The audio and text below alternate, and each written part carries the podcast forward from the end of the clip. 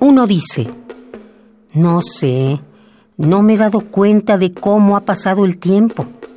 Y la verdad es que cuesta dar crédito a esa evidencia. Recuerde usted la experiencia del espejo a la hora de afeitarse.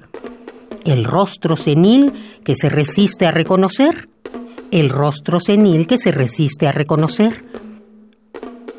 Los esfuerzos por revivir ciertos gestos con que 30 o 40 años atrás imaginaba fascinar al mundo. Qué infinita fe de Carbonaro para suponer que esas muecas que devuelve el espejo tengan alguna relación con las fotos de juventud.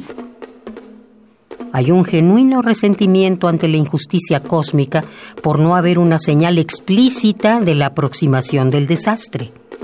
O tal vez la hubo y no logramos detectarla. Pareciera que la metamorfosis de lo lozano a lo marchito nos hubiese ocurrido en estado de coma.